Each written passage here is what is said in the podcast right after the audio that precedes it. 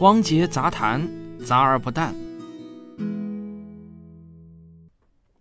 再过几天，也就是二零二零年的六月二十一日，我国的很多地方都可以看到精美绝伦的日环食天文奇观。那每次发生日食的时候啊，到底哪些地方能看到呢？其实，如果你跑到太空中去观察，这个问题就会变得一目了然了。理论上，每年至少有两次机会，月亮在地球上会投下一个影子。而身处在这个影子中的人就能看到日食了。但我们都知道，地球呢是在自转的，所以这个影子也会随着地球的自转自西向东运动。如果我们把影子连起来看的话，就会形成一条日食带。身处日食带中的人都能看到日食。月球落在地球上的影子有实和虚两个部分。在天文学中，实的影子被称为本影，虚的影子就被称为半影。处在本影区中的人就能看到日全食或者日环食了。我在本期文稿中呢放了一张图，就是二零二零年六月二十一日的日食带的图，你不妨可以对照一下，看一下自己落在了呃这次日食的本影区还是半影区。那为什么我们有时候能看到日全食，有的时候就只能看到日环食呢？这源于地月日系统的一个非常微妙的巧合。月球的直径大约是太阳的四百分之一。而一个惊人的巧合是啊，地球到月球的距离也恰好是地球到太阳距离的四百分之一，这就使得从地球上看过去，太阳和月亮几乎是一模一样大的。也正是因为这个巧合，中国古人才会把太阳称为阳，月亮称为阴，因为在人们的眼中，这两样东西的大小和地位差不多。但是科学却告诉我们，古人错了，因为眼见不一定为实啊。不过，毕竟我们在四百分之一前面还加了“大约”两个字。地球绕日轨道是一个椭圆，因此就会有远日点和近日点之分。而月球绕地球的公转轨道也同样是一个椭圆，这就导致了每次发生日食的时候，地、月、日这三者的相对距离都是不同的。因此，有时候从地球上看过去，月亮会比太阳大一点点，这时候人们就会看到日全食。而有时候呢，月亮会比太阳小一点点，无法完全遮住太阳。这时候，人们看到的就是日环食了。六月二十一日，在地球日食带的本影区中的人能看到的就是一次日环食天象。但是，这里我要特别提醒所有的观众注意啊，尽管到时候太阳只剩下了一根细细的、美丽的金环，但太阳真的比你以为的要亮得多。如果你用肉眼去观看，你还是会感觉亮得睁不开眼睛的。这一点呢，跟日全食很不一样。所以啊，想要欣赏迷人的日环食，你需要一副日食眼镜，保护眼睛很重要。每次到了日食来临的时候，几乎所有的文章都会赞叹太阳的美丽。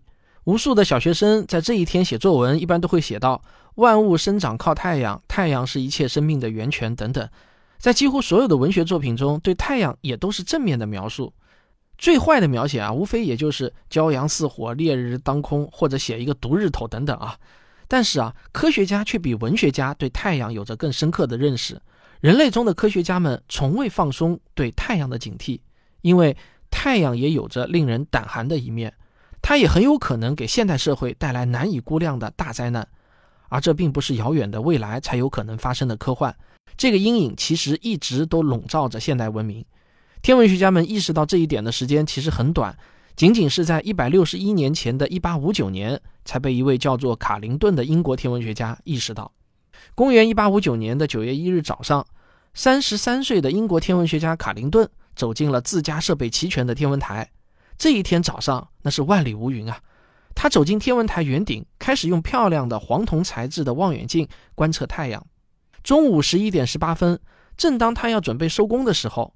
令人震惊的一幕，在毫无征兆的情况下突然出现了，有两团水珠状的白光出现在一大群太阳黑子中间，光芒亮如闪电，但外形呢不是像闪电一般的锯齿状，也不像闪电一样稍纵即逝，而是一直在闪耀。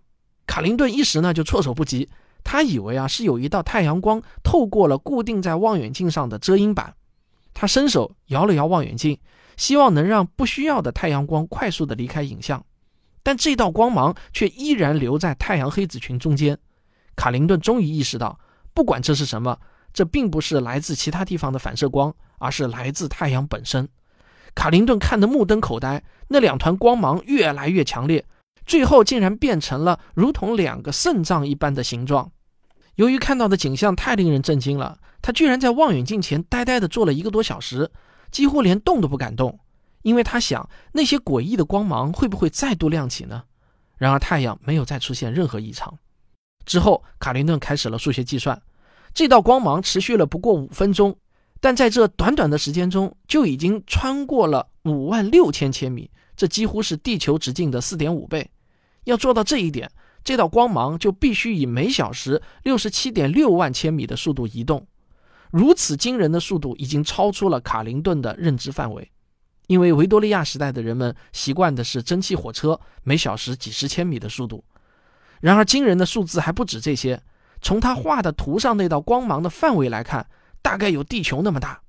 第二天晚上，人类历史上有记录以来规模最大的一次极光突然降临地球。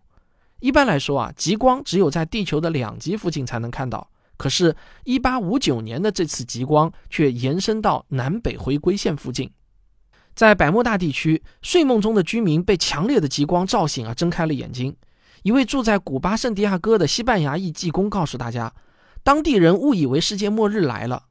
在牙买加的金斯敦，大多数人也认为地球即将毁灭。他们认为红色的天空表示古巴。已经被烈火吞噬。虽然也有人认为这些光芒就是极光，但大多数人并不相信，因为极光从未出现在纬度这么低的地方。极光也出现在了大洋洲和太平洋。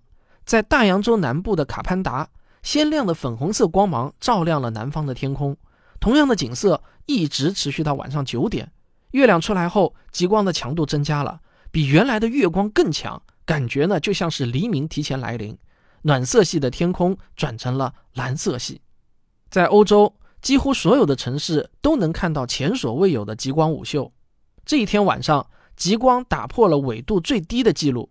圣瓦尔多的国家公报报道，在北纬十三度十八分的拉乌尼翁也出现了极光。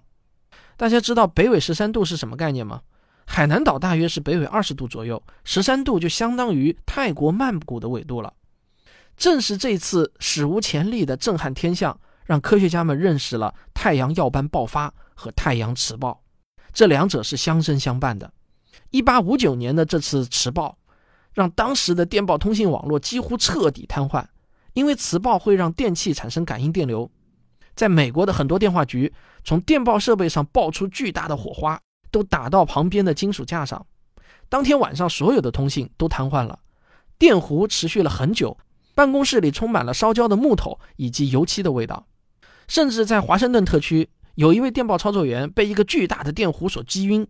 在欧洲各地都是一样的描述。伴随着强烈的极光，电报通信一度瘫痪。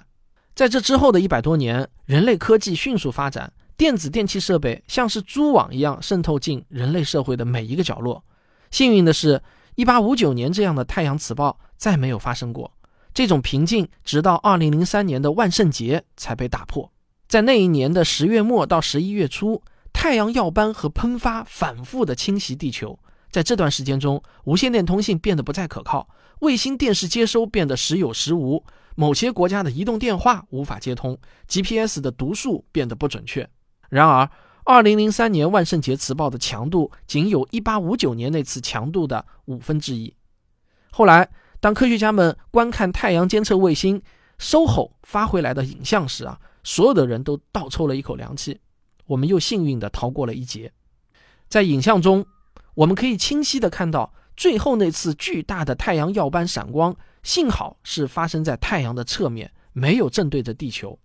如果是正对着地球，哈，天知道会发生什么。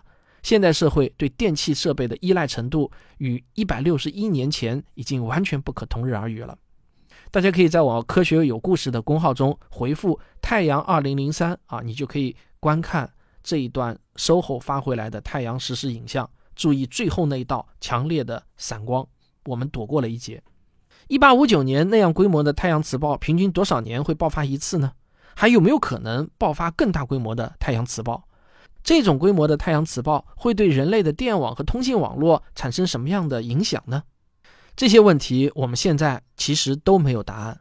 我们唯一清楚的是，绝不能放松对太阳的警惕，也不能放松对太阳的观测研究。我只能祈祷，在下一次令人恐怖的太阳磁暴来临之前，我们已经做好了足够的防御措施。